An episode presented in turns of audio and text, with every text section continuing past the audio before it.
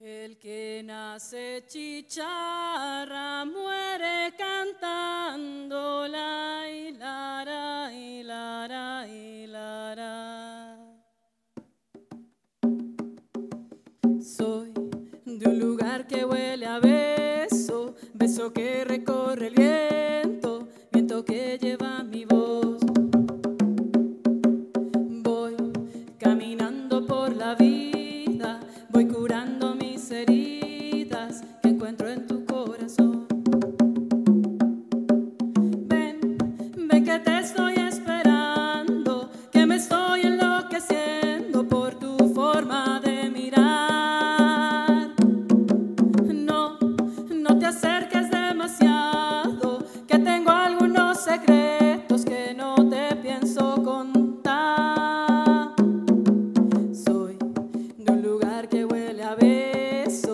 eso que recorre.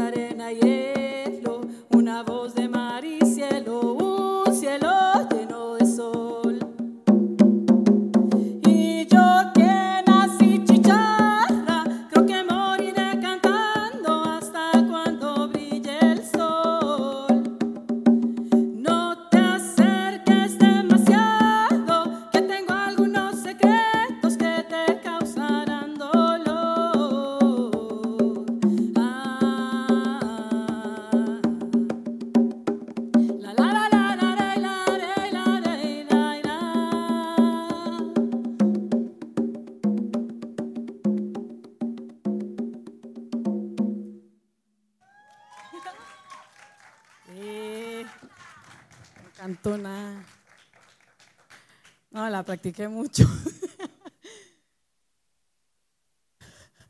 bueno, yo estuve pensando mucho cómo iba a, hablar de esto porque, pues, no había mucho como que. eh, bueno, la verdad es que sí, escribí un montón, un texto grandísimo. Y después dije, uy, no, lo voy a llegar a leer todo y me voy a morir porque va a sonar como un cuento y no, tiene que ser natural y cómo lo voy a hacer. Y, y entonces un día me senté y ya eh, fue como antier y dije, no, no voy a, y borré todo. bueno, lo leí y lo borré todo y, y entonces dije, no, no, lo que voy a hacer es como, es mi historia, ¿no? Entonces tiene que ser muy natural y sencilla. Ay, suave, Denis. Eh, bueno, la maternidad y la música. Yo soy mamá, yo tengo dos hijas, una de 10 años y otra de, de casi 12, que cumple ahorita el 31 de octubre y hoy andábamos en el convivio de sexto grado eh, con todos sus compañeritos. Y, y bueno, después de ahí me vine para acá. Y quiero contarles que mi actividad musical realmente comenzó desde la escuela. Yo estaba en la escuela San Gerardo, la que estaba allá por en el llano, hace uh, varas, en 1980 y algo. Y desde que estaba ahí en la escuela tuve siempre el apoyo de, de mi papá, principalmente, que mi papá también es músico. Y ahí empecé tocando flauta dulce y me llevaban a, me llevaban al Mélico Salazar a actividades, a tocar y con aquellos coros de flauta dulce súper lindo. Y yo estaba apenas como en tercer grado de escuela y ya tenía la habilidad, ¿verdad? Ya la traía y era, era muy mágico, ¿verdad? Mi papá, eh, yo creo que ha sido la influencia más grande que yo he tenido en, en, la vida, en la música y en un montón de cosas, en la perseverancia, en la paciencia, en un montón de cosas que él, que él tiene, que yo admiro mucho.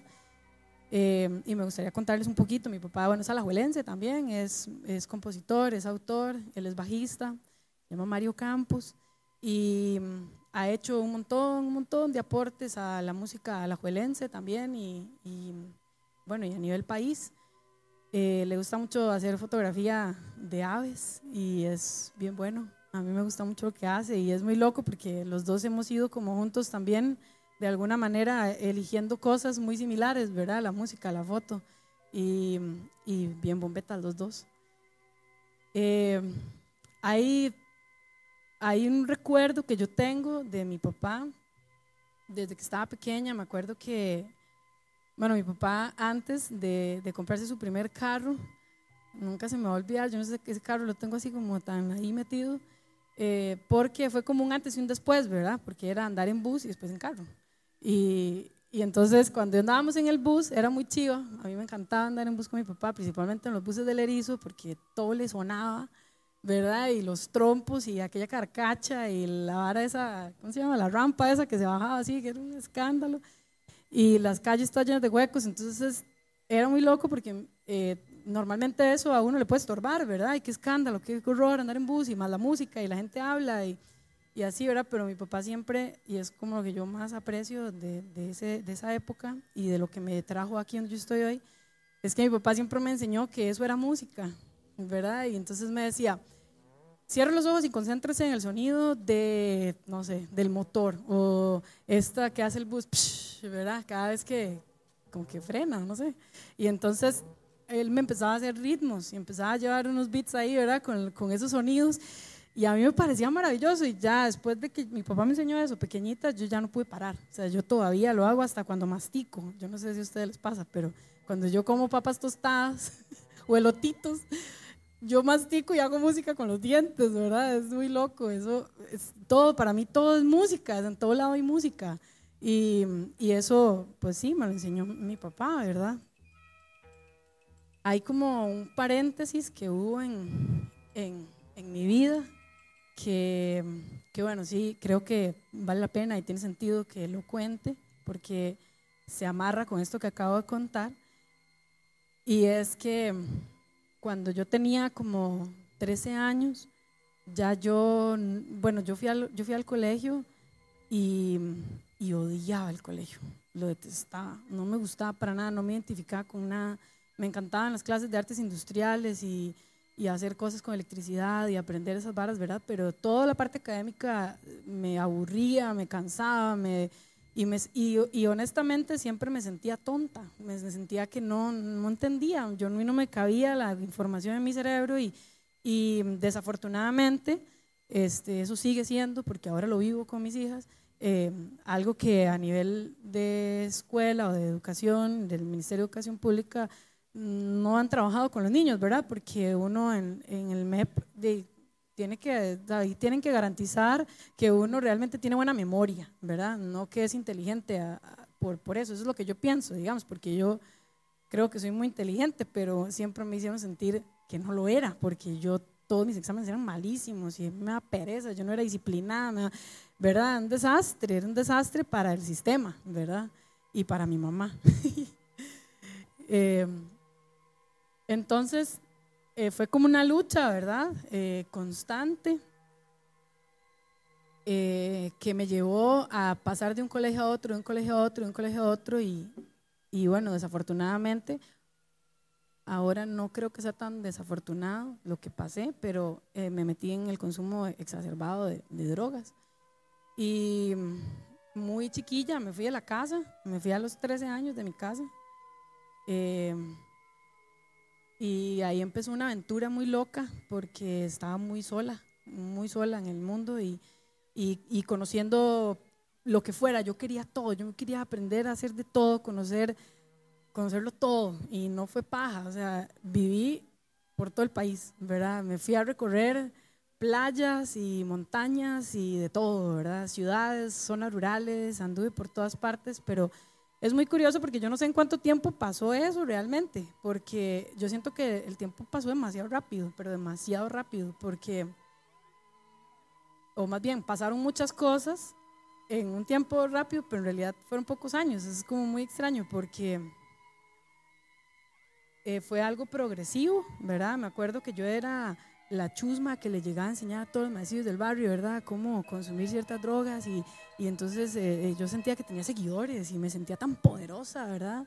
Y mm, lidiaba mucho con mi peso y mi cuerpo porque nunca me sentí cómoda con mi cuerpo, nunca, desde pequeña, siempre todo lo que yo quería hacer, todo lo que, como yo me quería ver, como yo me quería sentir, como me quería cortar el pelo, como quería vestirme, siempre estaba mal, siempre estaba mal.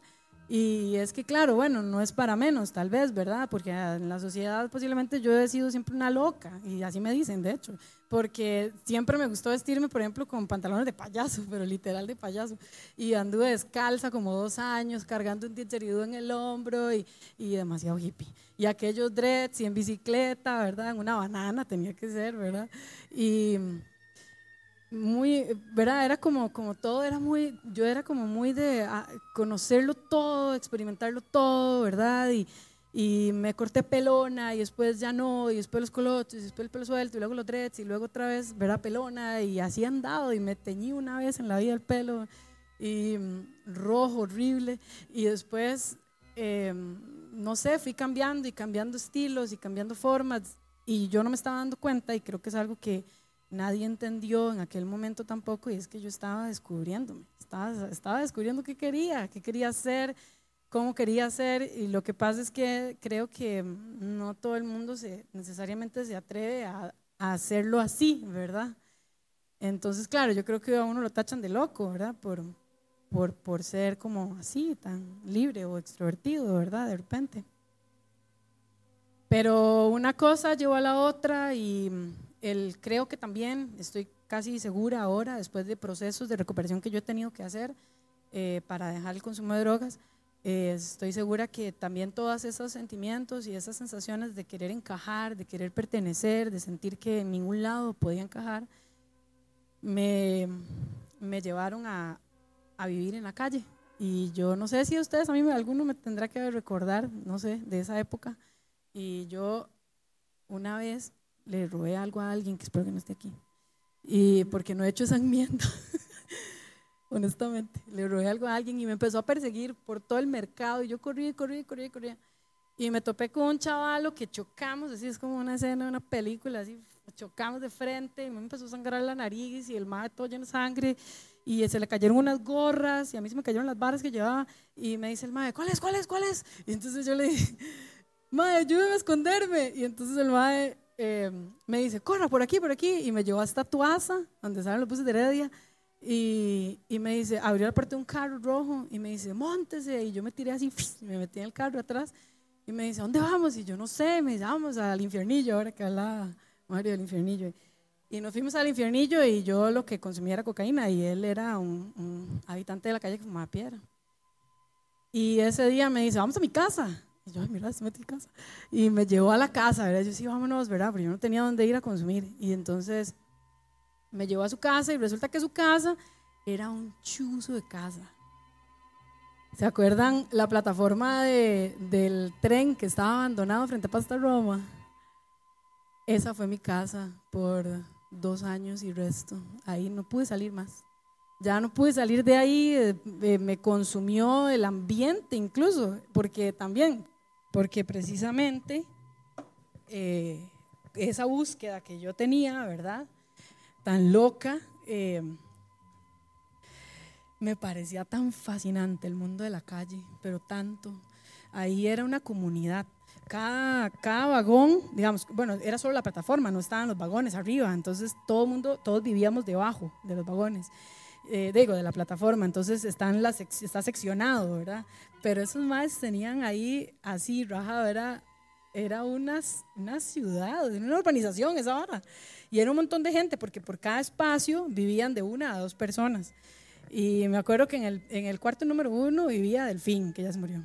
En el número dos vivía yo. en el 3 vivía otro más de Felo. Y así iban, ¿verdad? Y era muy loco porque a mí honestamente sí me parecía todo como tan nuevo y, y cocinaban así ahí, ¿verdad? Con unos ladrillos y habían cucharas, tenedores, ollas, platos, había todo. Una choza, pero así completa. Y, y bueno, ellos me recibieron, me recibieron, me dieron la bienvenida con una comida y era leche, una caja de leche, pan tostado ese que regalan en las panaderías, el que sobra, y y algo más. Y bueno, fue el mejor recibimiento, ¿verdad? Yo al fin sentí que encajaba en algún lado, porque ese eran un montón de locos. Y fue muy loco porque, porque lo, lo que a mí más me gustaba, digamos, de, de, la calle, honestamente, es algo que yo ahora sigo buscando y que nunca voy a encontrar. Y es como esa libertad extrema, ¿verdad? De no tener nada que hacer no de rendirle cuentas a nadie nada, eh, no tener que bañarse si uno no le da la gana, eh, dormir hasta la hora que le dé la gana, ¿verdad? Y, y, a mí se me acabó todo eso, ¿verdad? En un momento dado. Además, que en la calle, a pesar de que uno es despreciado y rechazado y huele mal y se ve mal, hay mucha gente, hay un montón de, bueno, no sé, ángeles en la calle que lo cuidan a uno. Es una vara muy loca y yo nunca pasé hambre, nunca pasé frío, nunca, ¿verdad? Siempre había gente que, que, me, que me apoyaba, que me ayudaba, incluso a consumir, ¿verdad? Incluso para consumir. Y entonces era muy interesante porque aprendí muchas cosas feas y la verdad la calle tiene, es un mundo, es un mundo muy oscuro pero a la vez es un mundo muy triste y a la vez es divertido. Puede ser divertido también. Y me acuerdo un día que estaba en el Parque Central. Ah, no, les quería decir algo, que esto es, por eso vinculo lo de mi papá, porque como vivíamos ahí, ¿verdad? En ese chante, era un escándalo, ¿verdad? Esa todos los buses y los carros y y la fábrica esta, Doña María, creo que es la que está ahí, ¿verdad? Azúcar también. Y entonces era mucha bulla y, y, era muy interesante porque a mí la calle me encantaba por eso. A mí me fascinaba ir a sentarme o pasar así por el mercado y cerrar los ojos y escuchar los sonidos. Y entonces en todo siempre había música, ¿verdad? Y la música siempre me sostuvo y siempre estuve ahí escuchando la música en mi mente, escuchando los sonidos, ¿verdad? Eh, en mi cuerpo, sintiendo, haciendo ritmos, ¿verdad? Era era también como que, como que eso me sostenía, eso me mantenía, ¿verdad? De pie, me mantenía eh, siendo feliz, ¿verdad? Yo creo que eso me hacía muy feliz, tener siempre la música conmigo y un recuerdo de mi papá, que, que igual, eh, para los que se están preguntando, ¿de dónde estaban los papás de esa chiquita, verdad? Eh, yo, yo también me lo pregunté mucho tiempo y mucho tiempo resentí, mucho tiempo pensaba que yo estaba ahí por culpa de ellos y así, y después con el tiempo entendí y ahora más que nunca entiendo que ellos se estaban cuidando a sí mismos, porque yo les hacía mucho daño. Y, y, no es que me abandonaron, es que ellos se cuidaron a sí mismos. Y eso lo entendí después, muchos años después, que, que, tuve que hacer un trabajo fuerte para poder dejar de tener resentimientos, ¿verdad? Y andar ahí por la vida culpando a todo el mundo de mis desgracias y de mis... Y, y, de, todas las cosas, malas decisiones que yo tomaba y, y de lo mal que me iba, ¿verdad? Eh, una vez llegaron los de la municipalidad a llevarse la plataforma del tren. Y, ah, bueno, pero antes, una noche así, sin paja, también una escena de película. Estaba yo en el Parque Central y iban a ser las 12 de la noche y en esa sonaron las campanas, estaban sonando fuertísimo, las 12 campanadas. Y, y llegó un señor y me dijo así, en medio del escándalo de las campanas, y él me hablaba y yo no lo entendía muy bien, pero él me dio una tarjeta de presentación y me dijo, cuando usted quiera parar de consumir, usted me va a llamar. Y yo me llevé esa tarjeta, me la metí en el buche y me fui para la plataforma y había metido esa vara así, en, la veía todas las noches, estaba, porque además esa, esa plataforma para dormir, como yo tenía colchón, ¿verdad? Matrimonial y, y ortopédico. Y entonces, este, eh, como era tan alto, la, la la, cara, a la cara me quedaba así, yo dormía así, ¿verdad? Para darse vuelta era horrible, entonces este, tenía siempre la tarjeta ahí, siempre la veía antes de dormir o cuando me despertaba, siempre estaba ahí. Y no sé si alguno conoció alguna vez a Adrián El Brudo, que por cierto, él, él era taxista del aeropuerto, manejaba una buceta. Y Adrián me pasaron dando la noticia, precisamente, el ma de las gorras, que ahora también está limpio y que ahora maneja taxi, eh, pasó por mi casa y paró y me dice, ma, se murió Adrián el Rudo. Y mm, yo sentí una cosa tan fuerte porque me dio muchísima tristeza no poder despedirme de él, ¿verdad? Y no poder volverle a agradecer antes de que él muriera, porque de verdad que es la persona que me rescató, ¿verdad? Yo, cuando llegaron los de, ya me fui para adelante y para atrás, pero cuando llegaron los, los de la MUNI a llevarse a la plataforma, yo dije, uy, ¿ahora qué voy a hacer? Era un chunchero lo que yo tenía ahí, ¿dónde iba a meter todo eso, verdad? En una acera, no me iba a caber, me iban a echar de la acera. Entonces, me, eh, yo decía, no, no, ¿sabes? No, aquí la vara es parando, porque yo no, o sea, yo en un cartón, ni loca, ¿verdad? O sea, jamás. Entonces, em, me acordé de la tarjeta y bueno, los de la MUNI se llevaron todo, para ellos todo eso era basura, ¿verdad? Para mí era el menaje de mi casa. Y, ellos se llevaron todo y yo rescaté la tarjeta y me fui inmediato a un teléfono público que todavía existían y llamé a este mae por el 110 y le dije, Adrián, soy yo, este, usted me dio su tarjeta, no sé qué, y él así en cuestión de cinco minutos llegó con un cepillo de dientes, con un jabón, con un paño, con, bueno, todo lo de aseo personal y me llevó a comprarme ropa y me llevó a su casa y me dejó bañarme y me dio comida y me, y me llevó a internar al, al hogar salvando el alcohólico y que está ahí por el INS. Y ahí me internó, llena de piojos estaba yo, con unos dreads tan feos. Y, y me acuerdo que, que el requisito era ser mayor de edad y yo estaba a yo me interné un 16, saquen la cuenta, qué pereza contar. Yo me interné un 16 de febrero y yo cumplía 18 años el 28 de febrero. O sea, yo me fui a mi casa a los 14, casi, casi cumpliendo 14, y a los 18 me estaba internando en un centro de rehabilitación. No sé cómo, en qué momento pasaron tantas cosas, en qué momento yo llegué a ese lugar, ¿verdad? Eh, fue muy rápido, fue muy rápido todo el deterioro, ¿verdad? y la, la, obsesión y la compulsión fue muy fuerte. Y estuve ahí 16 días y este señor me, ah, bueno, ahí me celebraron mi cumpleaños. Ahí contacté a mi mamá y a mi tía y lo primero que hicieron fue cortarme el pelo y, y lavármelo y, y me llevaron un queque y me cantaron cumpleaños todas las personas que estaban ahí internadas. Yo era la única mujer que estaba internada, los demás eran puros hombres. Y de ahí y viví en el Limbo Las Cañas, en la casa de Adrián el Rudo, como por dos meses, porque mi mamá jamás me iba a aceptar todavía en la casa, ¿verdad? Era, no era tiempo, ¿verdad? Tenía 16 días de no consumir drogas, era imposible. Y porque ella, yo me había robado todo, ¿verdad? Todo. Hasta mi hermana que está ahí, le robé todo. Qué vergüenza. Bueno, ya se me quitó. Pero después Em, yo empecé mi proceso de recuperación, empecé a ir a reuniones de 12 pasos y empezó a pasar el tiempo, mis papás me, dejaron volver a la casa al tiempo, no me permitieron regresar muy, muy pronto y, y cuando volví dije, no, tengo que aprovechar esa oportunidad y entonces empecé a tratar de sacar el colegio y qué va, jamás, no, yo no podía para eso.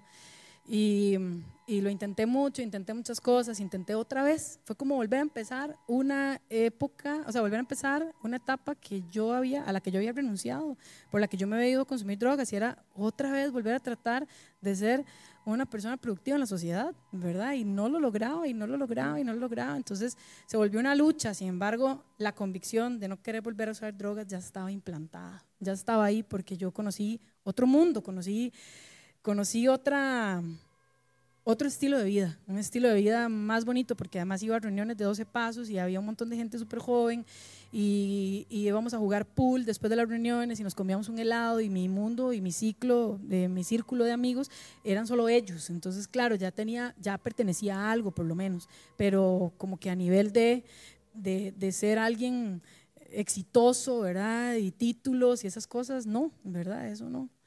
Y de repente un día llegaron los compas de Totem y que no sé si conocen a Totem, que es una banda de metal. Y yo no sé cómo, pero yo llegué a esa banda a tocar percusión cuando yo todavía ni siquiera tenía como la, la, habilidad tan desarrollada en la percu y así, pero ellos creían tanto en mí, además de que somos vecinos, ¿verdad? Del, del barrio y, y entonces ahí con Totem yo empecé a sentir esas mariposas en la panza, a subirme en escenario y empezó la banda a crecer y a crecer, grabamos discos y yo no sé en qué momento pasó todo eso, ¿verdad? También. Y fue chivísima y ahí yo dije, uy, ya encontré, esto era lo mío, ¿verdad? Sí, esto era lo mío. Y ahí yo sentía que pertenecía, ¿verdad? Y yo estoy súper agradecida con Totem, con todos los de Totem, porque ellos me hicieron, y así lo dicen ellos, la reina de la tribu, ¿verdad? Y de repente de ser una escoria en la calle me volví una reina. Y eso me llenó, ¿verdad? El alma y mi autoestima y se volvió una cosa, era tan linda que no podía más que agradecerlo y abrazarlo y desearlo mucho, ¿verdad? Y, entonces lo intenté, eh, seguir ahí hasta que me casé. Eh, me casé y yo no sé si aquí fueron amigos. ¿A quiénes fueron amigos? yo me casé ahí en el Parque de Santa María. Y igual, ¿verdad? Siempre haciendo las cosas diferentes porque así soy, ¿verdad? Y, me nacen y bueno, fue súper lindo. Hoy mi hermana me dio hecho la noticia de que recuperó el video de la boda y me encantaría volverlo a ver, ¿verdad? Porque fue una boda muy vacilona, dimos, repartimos algodones de azúcar, esa era, era la, la, comida y mm, había un show de fuego con más en patines y mm, nos casamos en pijamas, unas pijamas blancas con un dibujo aquí que había hecho el papá de mis sobrinos.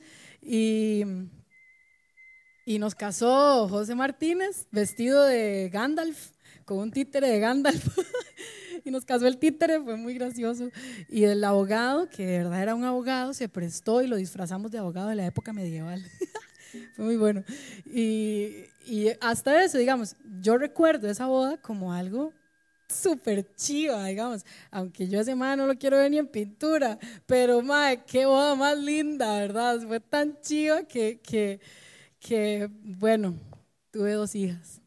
Y en medio de, de, de esa locura de ser mamá y, y, y además desafortunadamente haber vivido una relación de mucha violencia, porque bueno, porque sí, ya le conté todo eso a mi psicólogo. Eh, tuve, estas, tuve estas chicas y fue muy loco porque yo siento que yo nada más estaba haciendo lo que tenía que hacer porque así había que hacerlo. Pensé en abortar un montón de veces. Me acuerdo haber llamado a mi hermana eh, con Amelie, con la segunda, y decirle, madre, yo tengo que abortar, yo no puedo, ¿verdad?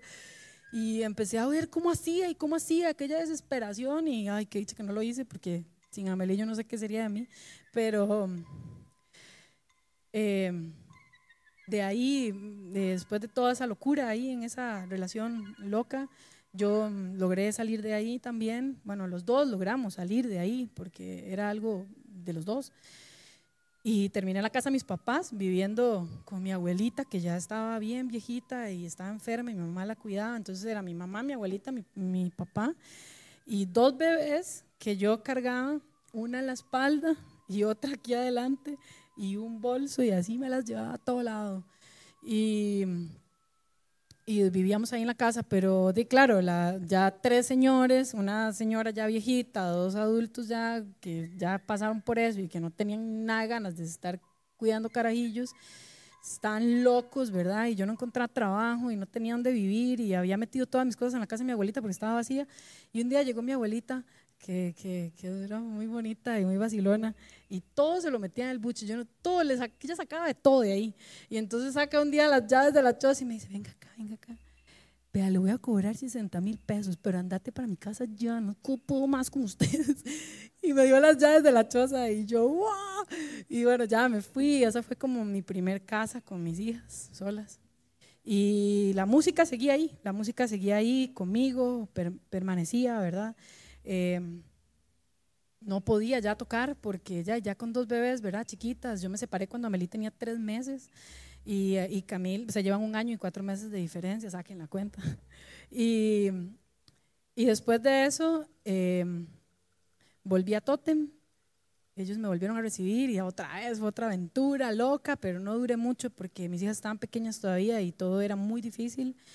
Y empezó otra aventura que, bueno, no la voy a contar porque es muy larga, pero me fui a vivir a todo lado. Yo con mis hijas en 11 años me he mudado 10 veces porque sigue esa vara, ¿verdad? Que la gente dice que es inestabilidad. Yo pienso que soy muy creativa y que soy aventurera y ya, ¿verdad? Y, me respeto y me acepto eso, pero bueno, con el tiempo fui entendiendo y ahora más que nunca me doy cuenta, pero por la etapa en la que están mis hijas, que ya llegó el momento de, calmarse y de encontrar un lugar donde ellas puedan también hacer su nicho, tener amigos, porque yo vengo a la juela y cada vez que yo he venido y regresado a vivir a la juela y ahora que estoy aquí, yo no sería nada si no fuera por mis amigos y mis amigas, ¿verdad? Y el pueblo y la gente que me, que, me, que me rescata cada vez que lo necesito, cada vez que, cada vez que no puedo sola, ¿verdad? Entonces yo quiero que ellas también tengan un poco de eso y que también pues tengan otras oportunidades que tal vez yo no aproveché por decisión propia, pero que yo puedo ofrecerles a ellas algo distinto, ¿verdad? A lo que también a mí me ofrecieron, que no me gustó y que no quise, pero de, repente yo las ubico a ellas y les digo, bueno, hagan lo que tienen que hacer, eh, tienen que sacar buenas notas y tienen que pasar el año y ya Camil va para séptimo, ¿verdad? Y, y Amelie va para quinto y yo les digo a ellas, estudien porque hay que estudiar, pero no necesariamente tienen que ir a un colegio técnico a ser administrador de empresas o a hacer no sé qué, ¿verdad? Lo que ven en los técnicos este, ustedes van a elegir, solo tengan un título para que puedan escoger, porque es algo que yo no pude hacer eh, necesariamente, ¿verdad? Yo hasta ahora creo que estoy escogiendo realmente un estilo de vida y ya voy a cumplir 40 años, ¿verdad? Entonces, yo no quisiera que mis hijas pasen por toda esa cosa, ¿verdad? Y creo que mi, mi, propia experiencia de vida, pues puede que les sea muy útil, ¿verdad? A ellas para poder ir enfocándose en algo desde ahora. Y, y bueno, este ser madre para mí, eh, que ahí es como donde también quiero llegar, y el, el, enfoque de, esta, o el, tema principal, digamos, de esto que yo he querido contar, pero siento que tenía que contar toda esta historia porque para mí ha sido muy difícil renunciar a todo eso, no a las drogas, ¿verdad? Ni a ese estilo de vida, pero sí a todo lo que yo he hecho en mi vida que ha significado mucha libertad. Y mis hijas vinieron a frenarme así. Y, ha sido muy duro. Y me he dado cuenta de que para mí una de las cosas más difíciles de ser mamá en general, no solo en relación a la música, sino de ser mamá, es tener que tomar la decisión consciente de si tiendo la cama o no tiendo la cama. ¿Verdad? Este, ¿Me baño todos los días o no me baño todos los días? Tengo que decirles que son tres tiempos de comida, pero yo a veces no quiero comer tres veces al día. Entonces se vuelve mi vida súper contradictoria, ¿verdad? Porque hay un montón de cosas que yo no soy o que quiero ser o no quiero ser, pero que se las tengo que inculcar a mis hijas, ¿verdad? Y entonces yo vivo con ese estir y una cosa así, ¿verdad? y paso tan cansada mental y emocionalmente porque, porque, porque de repente hay cosas que yo no soy, pero las tengo que enseñar, ¿verdad? Y qué pereza, yo no quiero ese compromiso, pero, pero, pero y lo tengo que hacer. Y, y desde el embarazo yo entendí y ahora más lo entiendo que cada cosa que hago con ellas y por ellas y para ellas es simplemente un acto de amor. Y, y, ya, o sea, yo me quedo con eso, ¿verdad? Es, es un acto de amor que yo tengo que, al que no quiero renunciar, porque yo no sé si ustedes sabían, pero bueno, yo en, en, esta, en este camino, ¿verdad? Y en estas decisiones que he tomado, incluso la decisión de seguir siendo mamá, una vez tuve un problema horrible con ellas y, y nos gritamos horrible y yo, la, fue la primera vez que yo agarré una faja, yo no uso fajas, pero ahí tenía una faja y, y, agarré la faja y amenacé con la faja y, y, después me sentí tan mal de ver a mis hijas tan asustadas, ¿verdad? Y así, y entonces yo me fui al pani Y, y, hablé en el pan y dije, necesito que me ayuden porque yo no sé si yo estoy haciéndolo bien y si yo estoy faltando al respeto a mis hijas, si yo estoy haciéndolo mal, yo quiero que me digan porque yo tengo que cambiar eso porque yo no puedo hacer, uy, qué feo, ¿verdad? Y entonces me, me atajó una psicóloga y empezó a, me escuchó y lloré un montón y hablé todas esas cosas que me estresan y que me, me generan tanta inseguridad, ¿verdad? De ser mamá porque yo nunca sé si lo estoy haciendo bien, yo solo ahí voy, ¿verdad? Y hago, sigo mi instinto y, sé lo que no quiero hacer y tengo mis convicciones también, ¿verdad? Pero eh, ella me preguntó algo muy fuerte y me dijo, me dijo, no, me dijo, vea, si usted no quiere más tener a sus hijas, usted sabe que usted tiene la posibilidad de entregarlas aquí en el PANI. Y nosotros le buscamos una familia. Y yo, ¿qué? O sea, eso era así como lo hubiera sabido. Mentira. Pero, pero sí, digamos, me, para mí fue muy impactante porque yo dije, uy, qué loco, o sea, sí, tiene sentido. Y ella me explicaba, es que una persona si no se siente capacitada y no puede continuar siendo madre responsable de sus hijos, mejor que los entregue. ¿Para qué? ¿Verdad? Tenerlos ahí sufriendo sufriendo la persona y pasándola mal. Y ese día fue así como, yo dije, uy, no, yo vi jalando de aquí, ¿verdad? Porque yo ni loca, o sea, ahí entendí, dije, no, hombre, si yo disfruto mucho esto y estoy aprendiendo tantas cosas porque definitivamente ellas han venido a, hacer una confrontación conmigo misma. Esas chiquillas son mis dos personalidades, así, las dos personalidades mías. Yo creo que yo tengo esas dos personalidades. Y, y con ellas es que he ido formando la persona que soy en, en 11 años, 12 años ya, gracias a, a todo el aprendizaje que ellas me dan, ¿verdad? Yo creo que, para ir terminando, definitivamente el tener hijas me ha llevado a, a, encontrar un rumbo, a encontrar un camino, a descubrir qué quiero ser, qué no quiero ser, hacia dónde quiero ir.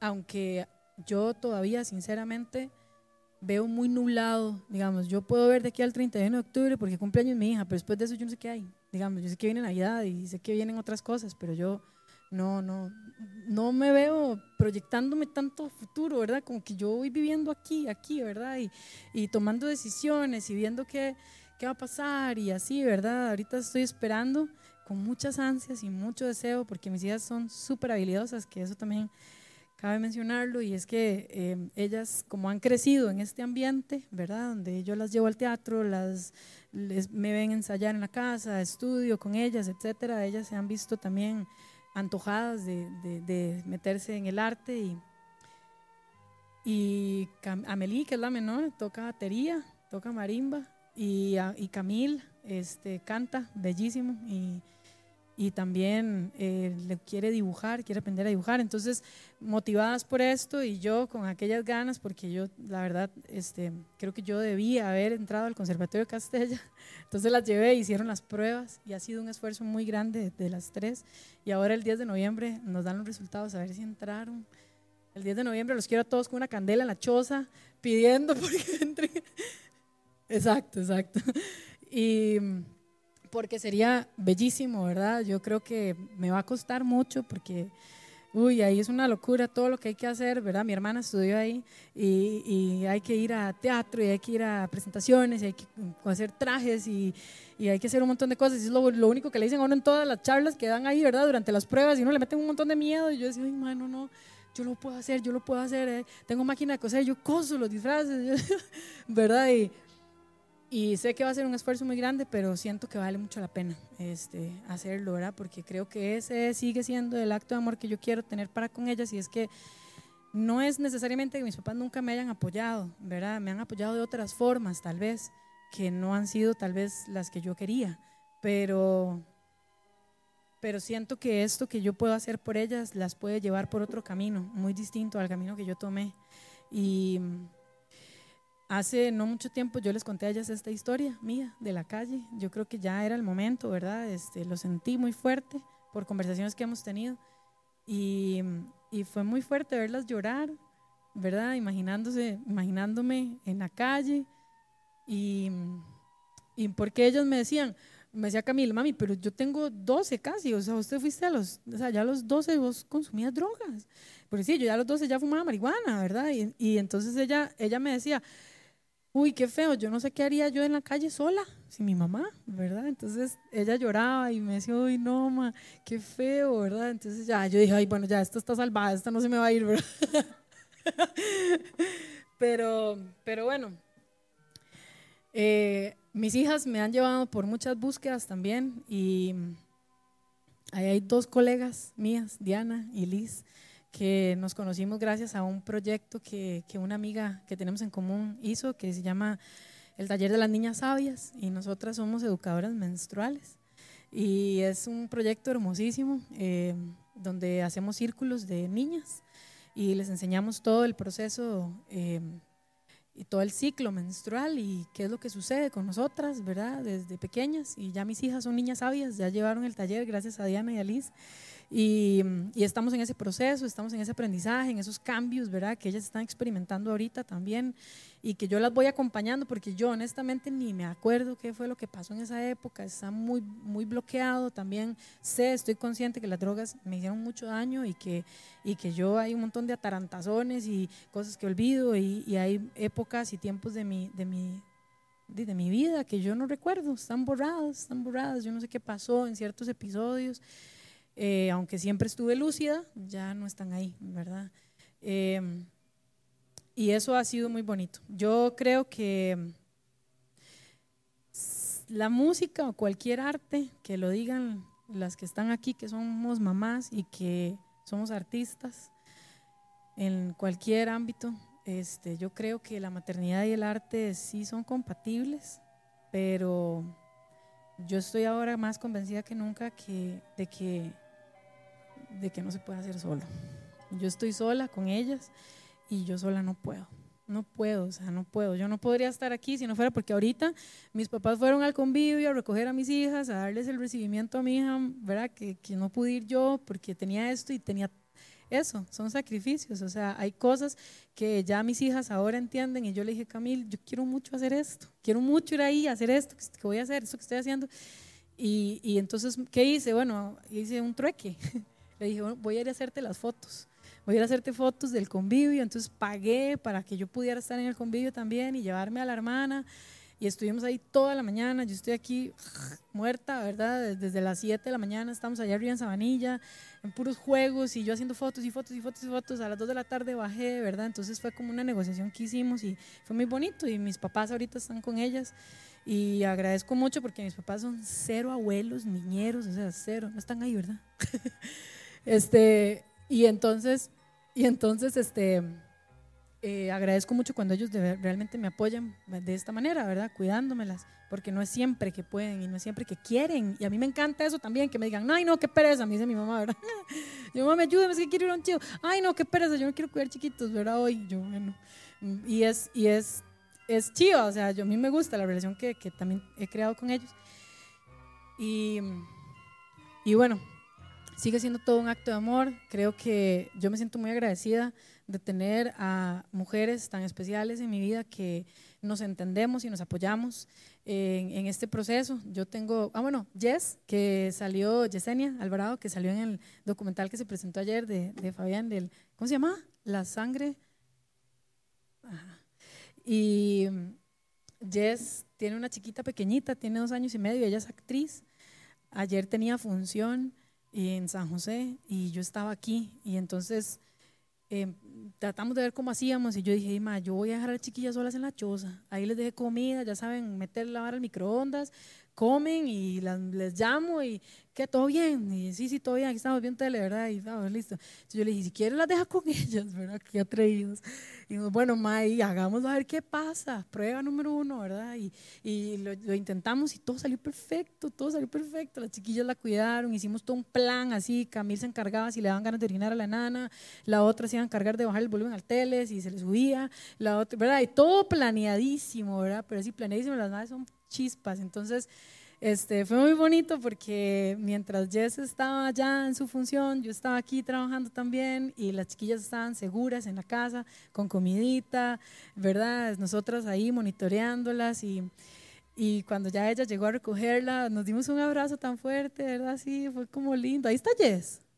Ah, no y, y, fue, fue muy chido porque fue como, ma, lo logramos, ¿verdad? Lo logramos, logramos hacer esto juntas y, y, es un trabajo de equipo, es que es un trabajo de equipo, se necesitan las redes de apoyo. Yo ahora veía el documental de Valdo que uy, de verdad me conmovió mucho porque pucha, o sea, yo me he llevado todo este chunchero más el sonido para amplificarme en un chivo donde me van a pagar 30 rojos y gasto 15 rojos de Uber, ¿verdad? Y, y, es muy difícil y es muy duro y yo sé, a veces digo que estupidez, me debería volver a meter un al a, un call center, pero hasta eso ni lo quiero decir bien porque me cae mal ese trabajo, pero de repente es lo que me da plata y es lo que me hace mantenerme estable económicamente, pero yo quiero vivir de esto, yo quiero también este, pulsearla para que esto me dé una estabilidad también emocional, ¿verdad? Porque yo emocionalmente soy súper inestable a raíz de esto, de estar deseando siempre querer una vida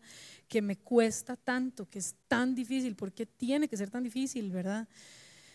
En fin, creo que sí, eh, creo que depende de cómo uno vea la, vida y cómo uno interprete las situaciones y que, a las que uno se enfrenta y las decisiones que uno toma también. Eh, puede todo ser compatible, digamos. Eh, si no, vive uno en sufrimiento también, ¿verdad? Este, deseando tener otra vida. Y yo viví así durante mucho tiempo y ahora decidí que lo que tengo que hacer, y entendí que lo que tengo que hacer es involucrar a mis hijas en, en lo que hago, explicarles por qué es tan importante para mí. Ellas ven cómo mi felicidad las hace felices a ellas. Y, y entonces yo trato de ser recíproca y darles a ellas también lo que las hace felices. Eh, y ahí estamos aprendiendo juntas, ¿verdad? Em, definitivamente, gracias a todas chiquillas que siempre me ayudan y me apoyan. Este, cuando, cuando he necesitado incluso ir a echarme una birra, porque ahora tomo birra. Pero ya no, ya no consumo otras cosas y no me borracho feo ni nada, ya aprendí y, eso también es chido. Eh, y bueno, nada, eso era lo que yo quería compartirles. Y yo les agradezco mucho. Les voy a cantar una canción más, pero si quieren me aplauden ya.